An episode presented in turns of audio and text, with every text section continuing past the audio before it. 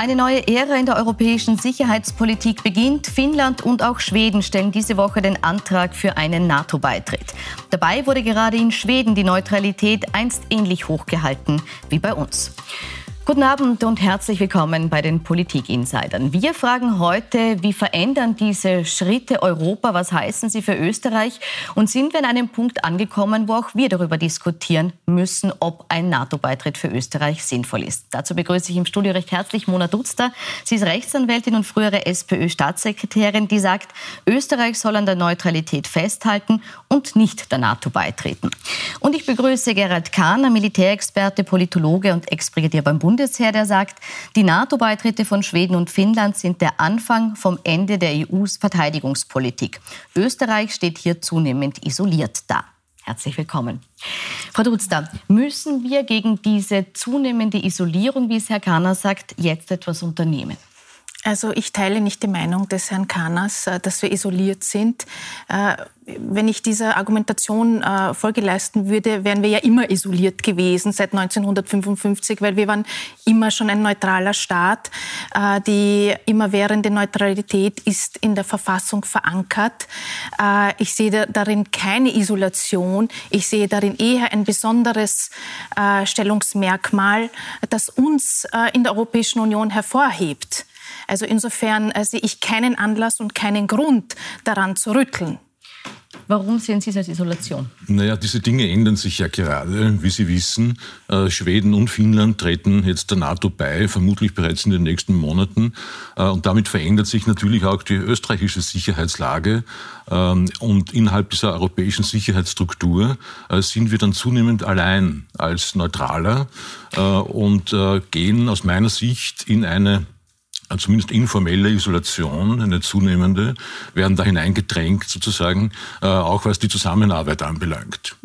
Ich bin der Meinung, dass wir uns nicht in ein Militärbündnis hineindrängen lassen sollten. Die Sicherheitslage für Österreich ist eine andere als für Schweden und für Finnland, insbesondere auch für Finnland. Wir sind in der glücklichen Situation, umgeben zu sein von Staaten, von denen keine Bedrohungssituation für Österreich ausgeht. Ich zeige an der Stelle ganz kurz mal die Grafik, auch damit man sich das auch äh, ansehen kann. Sie können gerne weitersprechen, wir spielen es nur zu. Also Sie können gerne weiterreden, man sieht ja jetzt nur noch ja. mal grafisch aufbereitet, wo eben wir liegen, genau. wo äh, Schweden und Finnland liegen, die eben diese Außengrenze auch zu, zu Russland haben. Glaub, Richtig, und äh, man muss auch noch dazu sagen, das Neutralitätsmodell Österreichs ist auch ein anderes als jenes von Schweden und Finnland. Äh, in beiden Ländern, die sind eher bündnisfreie Staaten. Das heißt, die hatten immer eine ganz andere Flexibilität in diesem Zusammenhang und konnten immer schon in einer Kriegssituation Partei ergreifen für einen äh, bestimmten Staat. Das ist in Österreich nicht der Fall. Aufgrund unserer immerwährenden Neutralität, die im Verfassungsrang steht, ist es uns untersagt, einem Militärbündnis beizutreten oder äh, sich kriegerisch zu beteiligen. Also haben wir gar nicht die Wahlfreiheit. Selbstverständlich haben wir die Wahlfreiheit. Äh, wie wir in der Vergangenheit schon öfter gesehen haben, werden Verfassungsbestimmungen oder Gesetze im Verfassungsrang neu beschlossen äh, beziehungsweise auch wieder außer Kraft gesetzt. Es ist eine Frage der politischen Entscheidung und einer sorgfältigen, unseriösen politischen Diskussion davor. Ich bleibe jedenfalls dabei. Insbesondere durch den Beitritt jetzt von Finnland und Schweden äh, zur NATO äh, wird Österreich zunehmend isoliert innerhalb der Europäischen Union. Äh, warum sehen wir uns denn an? Sind 23 von 27 EU-Mitgliedstaaten dann Mitglieder, Vollmitglieder der NATO. Wer sind denn die vier, die dann noch bleiben? Das sind drei Inseln und Österreich als Insel sozusagen, Insellösung, äh, sind Zypern, äh, das sind Malta und das ist Irland. Und alle diese drei Staaten haben für ihre eigene Sicherheitspolitik völlig andere, sehr spezifische Bedingungen. So gibt es zum Beispiel ein Memorandum of Understanding zwischen Großbritannien und Irland, dass die Sicherung und der Schutz des Luftraumes äh, durch Großbritannien übernommen wird. Zypern genießt de facto den Schutz von zwei NATO-Staaten, Griechenland und der Türkei. Und Malta weiß ganz genau, dass in einem Angriff die NATO und vor allem Großbritannien natürlich nicht beiseite stehen würde. dann bleibt Österreich. Was macht Österreich? Und ich wünsche mir nur eine seriöse, sorgfältige Diskussion zu dieser Frage. Nicht einfach reflexhafte Floskeln wie, äh, das ist im Herzen der Österreicher. Äh, dann sollte man vielleicht eher mal äh, fragen, ob es in den Hirnen der Politiker auch ist. Es ist für mich keine Wortfloskel und ich glaube, dass es äh, tatsächlich verinnerlicht ist in Österreich, weil die Neutralität ein Teil unserer österreichischen Identität ist und äh, wir geschützt sind auch dadurch, äh, dass wir auch Sitz der Vereinten Nationen sind. Also die Politiker von damals, äh, sozialdemokratische Politiker wie Kreisky, haben sich ja was dabei gedacht, dass sie alles getan haben, um hier einen Standort zu begründen, nämlich eines von vier Standorten der Vereinten Nationen. Hat immer gesagt, das ist ja quasi auch ein Schutz. Das ist sicherheitspolitisch das, was uns in Wirklichkeit sehr stärkt. Und ist daher sehe ich, und, und ich möchte nur eines äh, schon auch sagen, weil der Herr Kahn hat jetzt länger geredet, ja, die NATO. Äh, die NATO hat eine Vorgeschichte und diese Geschichte kann man einfach auch nicht ausblenden und diese Geschichte ist in den letzten 20 Jahren keine Erfolgsgeschichte gewesen, wenn man sich die Militärinterventionen äh, der NATO anschaut. Das heißt, gerade im Nahen und Mittleren Osten wurden Failed States, kaputte Staaten hm. hinterlassen. Ja, lassen, Sie, nein, lassen Sie mich einmal ausreden. Äh, wir haben äh, Millionen von Flüchtlingsströmen, die hervorgerufen wurden. Das heißt, ich wüsste jetzt nicht, warum sollte Österreich der NATO beitreten? Wo sehen Sie bitte die Bedrohungssituation für Österreich? Aber sehen Sie, genau das ist die Frage. Es wird nicht diskutiert. Na, selbstverständlich ist die Frage, gestalten wir allein ja. in einem Raum, der in unserem Interesse liegt, nämlich in Mitteleuropa. Nicht im Rahmen der NATO lassen Sie mich bitte jetzt ausreden. Gestalten wir das allein oder gestalten wir das gemeinsam mit Partnern? Das ist das Erste. Das Zweite ist, ich halte es für fachlich, sachlich völlig unzulässig, äh, zum Beispiel beim Irakkrieg von einem Krieg der NATO zu sprechen. Habe ich nicht gesagt. Äh, aber Sie haben es angedeutet. Nein, ich habe Sorry. Libyen Na, gemeint wo, und Afghanistan. Hätten wo, Sie nachfragen müssen. Wo war die NATO dann noch als NATO beteiligt? Libyen, Afghanistan. Muss ein NATO-Mitglied da, da ja, dabei aber, sein? Äh, äh, schauen Sie, ich sage Ihnen eines. Ja oder nein? Es geht in Wirklichkeit darum, dass nein. die Staaten, Sie, die Mitglied der NATO sind, also kann man natürlich unterscheiden, Sorry. ob das jetzt ein US-Krieg war oder ein NATO-Krieg war. Ich würde einfach die Diskussion weniger emotional vielleicht. halten wollen und mehr sachlich. Also, kein NATO-Mitglied wird gezwungen, äh, bei einem derartigen interventionären Krieg mitzumachen. Deutschland hat beim Irakkrieg ganz klar gesagt, nein, wir sind von den Begründungen und den Motiven nicht überzeugt, da stehen wir beiseite, da machen wir nicht mit. Niemand wird Österreich zwingen, äh, im Rahmen der NATO derartige, bei derartigen Aktionen mitzumachen. Österreich hätte gar nicht die Möglichkeit, militärisch dazu das zu tun. Warum sollten wir dann beitreten, Herr Kahn? Weil, weil wir gemeinsam ja. besser mit Partnern die Sicherheit in einem Raum gestalten als allein. Ja. Darf ich Darf ich das ja, ausführen? ich auch mal zu Wort. Wir sitzen, wir sitzen sozusagen am Katzentisch ja? und am großen Tisch sitzen zumindest 23 Nationen plus zwei, äh, die die Entscheidungen über die Sicherheit im Raum Europa treffen. Mhm. Wir kriegen auch aus anderen Gründen, weil zum Beispiel das ehemalige BVD äh, ja de facto ausgeschlossen ist vom internationalen Nachrichtenfluss und wir nur mehr sehr spezifische Informationen bekommen, kriegen wir dann gar keine Information mehr, ähm, die unter Umständen auch wichtig wäre, um zum Beispiel unsere eigenen Sicherheitsinteressen zu erfüllen. Das heißt, aber ich fasse also ich denke, Sie es sagen, ist besser miteinander als gegeneinander. sicher ohne die NATO. Warum glauben Sie, dass wir sicher genug sind ohne dieses Bündnis als Partner? Weil es Alternativen gibt und es wird uns immer so vor also Welche? es wird in wirklich, lassen Sie mich ausreden, hm? es wird immer so gezeichnet, das Bild, wir leben jetzt in einer Welt, da gibt es nur Militärbündnisse und wenn man einem Militärbündnis nicht beitritt, ist man unsicher. Ja? Wissen Sie, es gibt ein Pendant zu Militärbündnissen. Es gibt die internationalen Organisationen, von denen kein Mensch redet. Es gibt die Organisation für Sicherheit und Zusammenarbeit mit Hauptsitz in Wien. Es gibt die Vereinten Nationen, an denen Österreich in, im Rahmen von UN-Aktionen auch teilnimmt, im Zuge von Friedensmissionen. Und bitte schauen wir uns einmal an, weil uns ja immer so getan wird, als ob diese Militärbündnisse alternativlos sind. Ja? Schauen wir uns an, wie viele, nicht Milliarden, bitte sehr, wie viele Billionen fließen in die Rüstungsforschung, mhm. wie viele Billionen fließen in Wirklichkeit, Sie brauchen die Augen nicht verdrehen, mhm. wie viele Billionen fließen in Militärbündnissen und gleichzeitig, wenn wir uns das Jahresbudget von der Organisation für Sicherheit und Zusammenarbeit anschauen, 138 Millionen, das sind Peanuts im Gegensatz, was die NATO-Staaten für Militärausgaben ausgibt, nämlich 1000 Milliarden.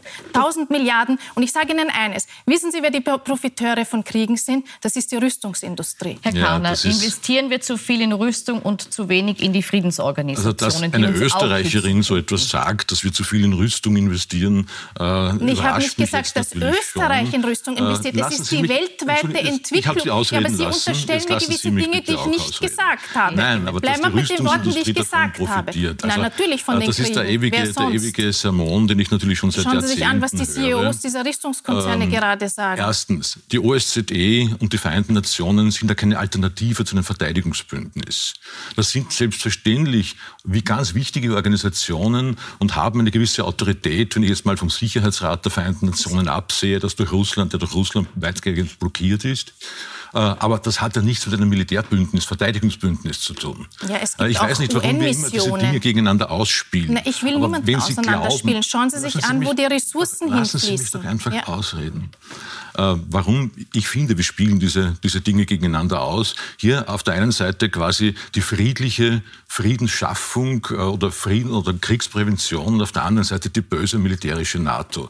Ich glaube, dass beide oder alle drei diese Organisationen mehr als ihre Berechtigung haben. Aber bei der NATO müssen wir einfach feststellen, dass sie die einzige ist, die tatsächlich harte Sicherheit gewährleisten kann. Warum ist das deswegen wichtig? In dieser Situation, weil wir einfach gesehen haben, äh, dass es offensichtlich doch noch Angreifer oder angriffswillige Nationen in Europa gibt. Also diese Mehr der, vom ewigen Frieden äh, und Frieden schaffen ohne Waffen scheint ausgeträumt zu sein. Wissen Sie? Das hat sich verändert und wir müssen dieser veränderten Lage Rechnung tragen, zumindest zunächst mal durch eine seriöse Diskussion. Lassen Sie mich eines bitte noch sagen.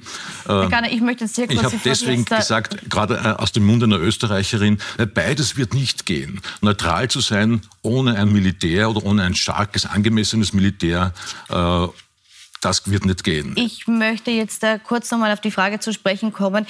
Sie sagen jetzt, man muss diesen Sicherheitsbündnissen mehr Gewicht geben, das ist klar. Äh, das haben wir verstanden. Die Frage ist aber, finden Sie trotzdem, dass wir militärisch ausreichend geschützt sind? Sind wir militärisch im Moment in unserer Neutralität sicher? Ich würde nicht äh, erkennen, worin wir sicher wären, wenn wir jetzt der NATO beitreten würden. Ich sage Ihnen warum.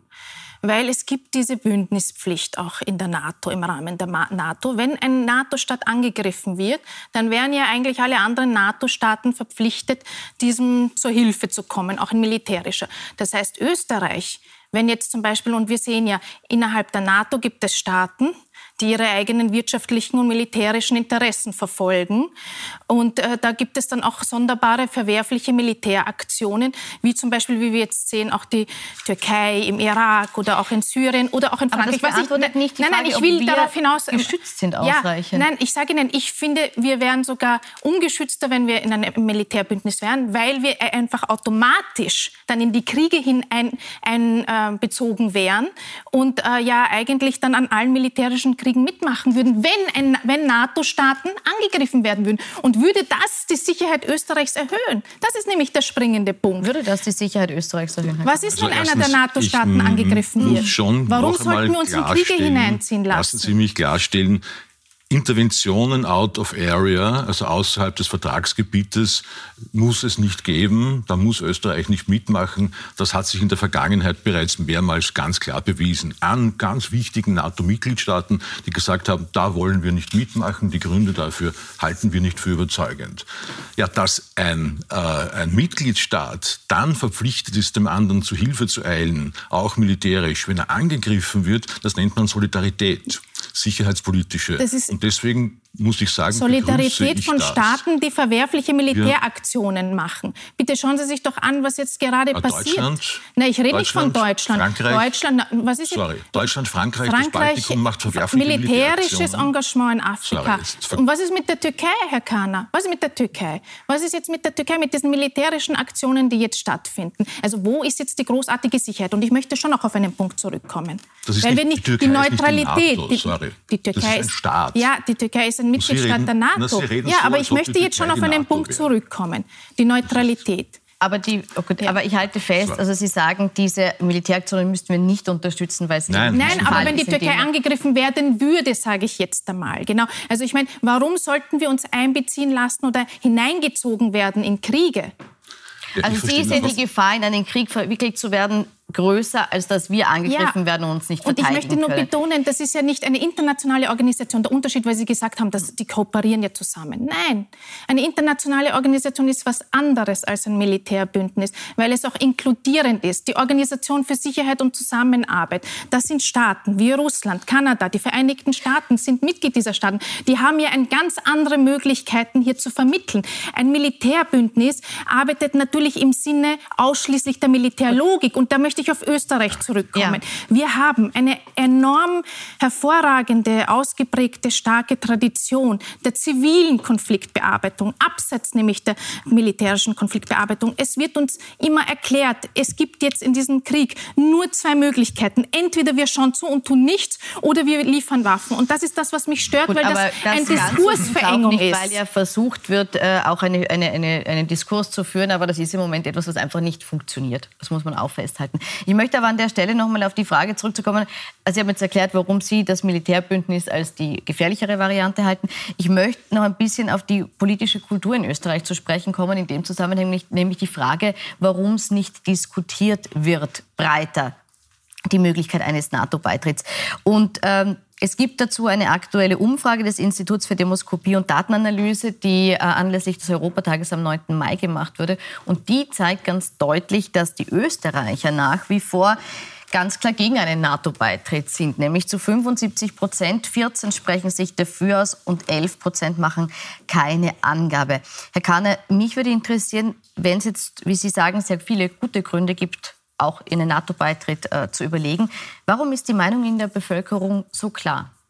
Weil die Bevölkerung, das muss auch klar gesagt werden, sich nicht wirklich darüber im Klaren ist, was neutral sein bedeutet, sondern das widerspiegelt in diesen Umfragen, äh, dass die oder viele Politiker und Politikerinnen äh, ihnen seit Jahrzehnten eigentlich mantrahaft vorgebetet haben. Ich habe selbst in der Schule den Eindruck bekommen, äh, dass vor allem in der Volksschule klarerweise, aber nicht nur, auch im Gymnasium, die Neutralität wäre sozusagen der Garant dafür, dass wir nicht angegriffen werden und auf ewig nach diesen schrecklichen Erlebnissen der beiden Weltkriege sozusagen für Österreich Frieden herrscht. Äh, das ist aber nicht so. Äh, das ist nicht die Rolle der Neutralität, das kann die Neutralität nicht leisten, sondern Neutralität heißt, und das ist ja ganz klar definiert, das wissen Sie als Juristin eigentlich besser als ich, nach dem Muster der Schweiz. Äh, und dann gibt es für mich also zwei Möglichkeiten. Entweder wir rüsten, so wie die Schweiz es tut, dann gratuliere ich zur Beschaffung von F-35 Abfangjägern in hoher zweistelliger Zahl und bei Finnland genau das Gleiche. Äh, oder wir schließen uns eben einem Bündnis an.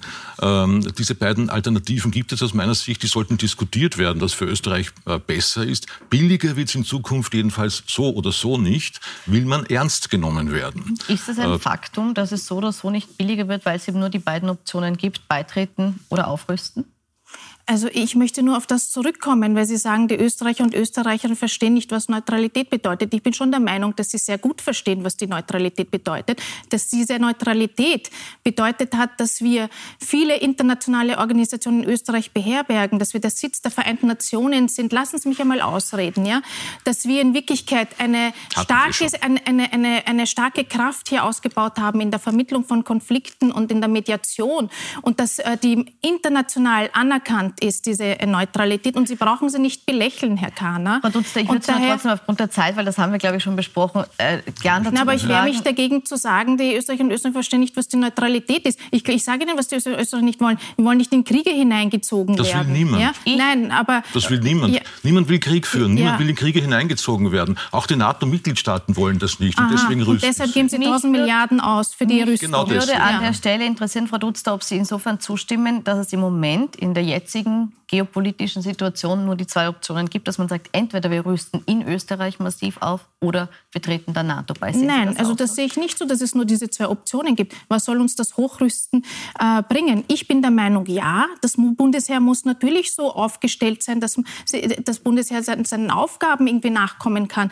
Das sind die UNO-Missionen, das sind die Friedensmissionen, das ist der Katastrophenschutz und so weiter. Aber ich sehe jetzt ehrlich gesagt nicht, warum ein kleines Österreich, ein kleines Land wie Österreich jetzt großartig hochrüsten soll.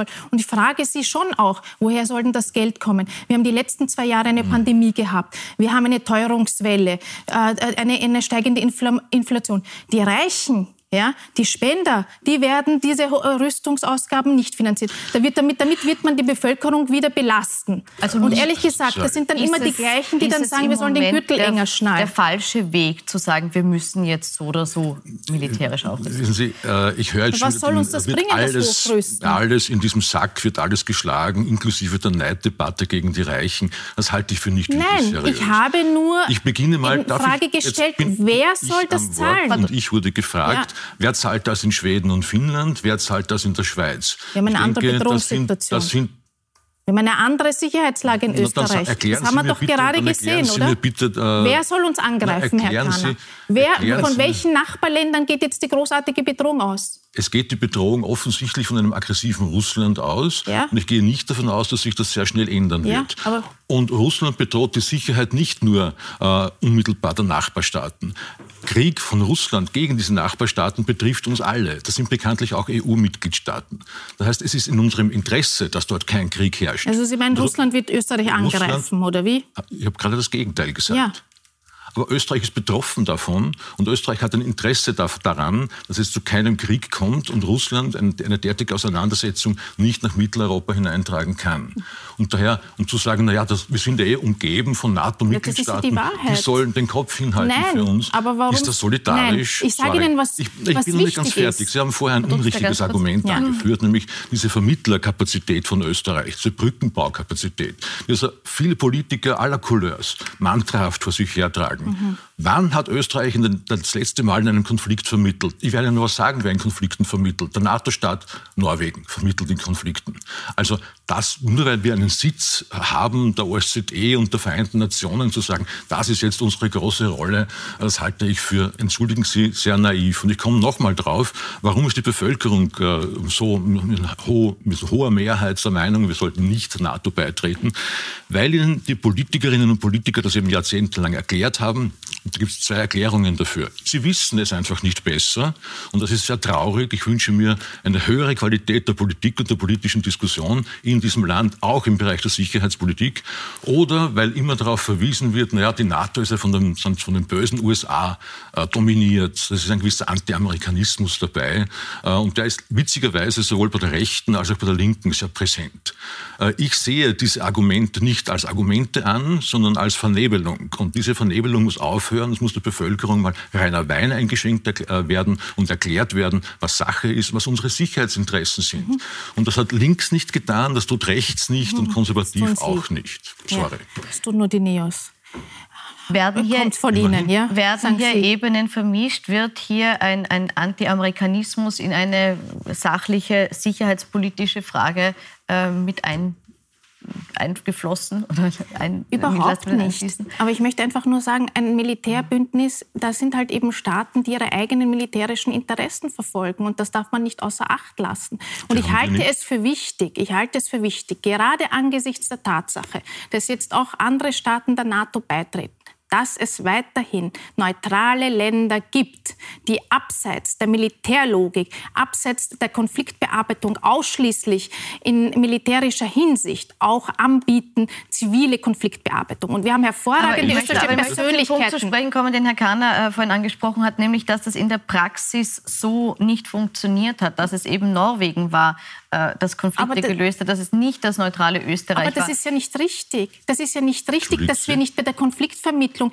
Bitte schauen Sie sich die österreichischen Soldaten im Südlibanon an. Bei Friedensmissionen sind wir überall unterwegs. Am Golan waren wir, in Zypern. Also bitte sagen Sie nicht, dass wir überhaupt nicht teilnehmen an Konfliktvermittlung waren, und Konfliktbearbeitung. Wir waren, reden wir von der ja, Vergangenheit. Aber wissen Sie, ich, glaub, ich rede von der Zukunft. Ja, und ich rede auch von der Zukunft. Na bitte. Ja, und die Zukunft heißt für mich, dass lösen? genau diese Tradition, ja, diese Tradition, die für uns so identitätsstiftend ist, eine hervorragende, besondere ist, die weitergelebt werden soll. Und man kann sie sehr gerne mit Leben erfüllen. Aber dass wir jetzt alle in Wirklichkeit alternativlos einem Militärbündnis beitreten, wo diese Staaten ja, ihre eigenen Interessen verfolgen, das halte ich einfach für nicht richtig. Ich habe richtig. nicht gesagt, Und seien dass es froh, ist. Seien wir froh, dass wir dieses besondere Stellungsmerkmal haben. Ich möchte kurz über die Alternative sprechen. Nämlich, äh, Sie haben jetzt kritisiert, dass dieser Anti-Amerikanismus in, äh, in diese Debatte einfließt. Fakt ist aber, dass es äh, schon vor 20 Jahren die Überlegung gab, eine eigene europäische Sicherheitsarchitektur zu schaffen, zu finden. Dass viel diskutiert wurde auch über ein EU-Heer als Alternative zu den Heeren und dass man versucht hat, ein sicherheitspolitisches Gegengewicht nicht nur jetzt äh, darzustellen gegen Russland, sondern eben auch als Gegengewicht zu den USA.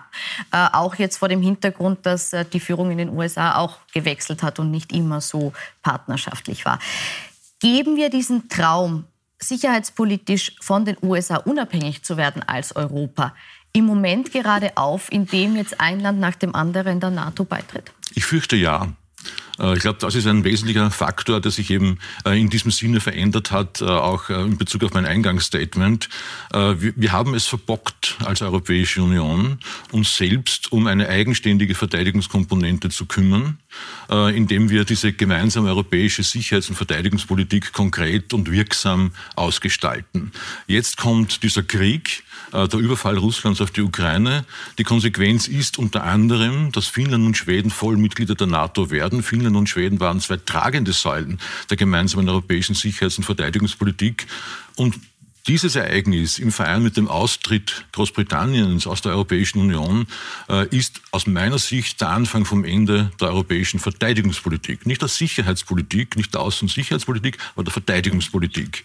Äh, weil warum sollten jetzt diese 23 von 27 EU-Mitgliedstaaten sich also noch um eine Ausgestaltung, nämlich eine substanzielle Ausgestaltung der europäischen Sicherheitspolitik bemühen, nämlich der EU-Sicherheitspolitik bemühen, wo sie ohnehin ja in der NATO sind, Vollmitglied und geschützt geschützt sind. Wäre Ihnen das lieber, man hätte weiter versucht, eine europäische Verteidigungspolitik ohne die USA auf die Beine zu stellen? Mir wäre es lieber, wenn wir hier auch die politische Integration innerhalb der Europäischen Union vertiefen und auch hier auch eine, eine gemeinsame Wertebasis äh, hier ausgestalten, wo auch alle mitmachen. Und ich sehe halt irgendwelche Länder innerhalb der Europäischen Union, die zunehmend ausscheren. Das beunruhigt mich natürlich. Länder wie Ungarn, die zunehmend einen autoritären Kurs einschlagen, wo, die, äh, wo Journalisten unter Druck gesetzt werden, wo die Medien und Presse Pressefreiheit eingeschränkt wird. Also das heißt, es braucht einmal, sage ich jetzt einmal, gemeinsame Werte, auf die wir uns alle äh, verpflichten, um überhaupt alles weitere weiterentwickeln zu können auch. Mhm. Aber das heißt jetzt. Äh das heißt, im jetzigen äh, Status sehe ich jetzt ehrlich gesagt realistisch nicht, äh, wenn nicht einmal, sage ich jetzt einmal, eine gemeinsame Sicherheits- und Außenpolitik besteht, wie man jetzt eine EU-Armee äh, aufbauen sollte. Ja, also es, es wäre ja realistisch, es ist, ist halt genau. einfach unrealistisch zum jetzigen Zeitpunkt. Aber ich kann nur zurückkehren auf die österreichische Perspektive.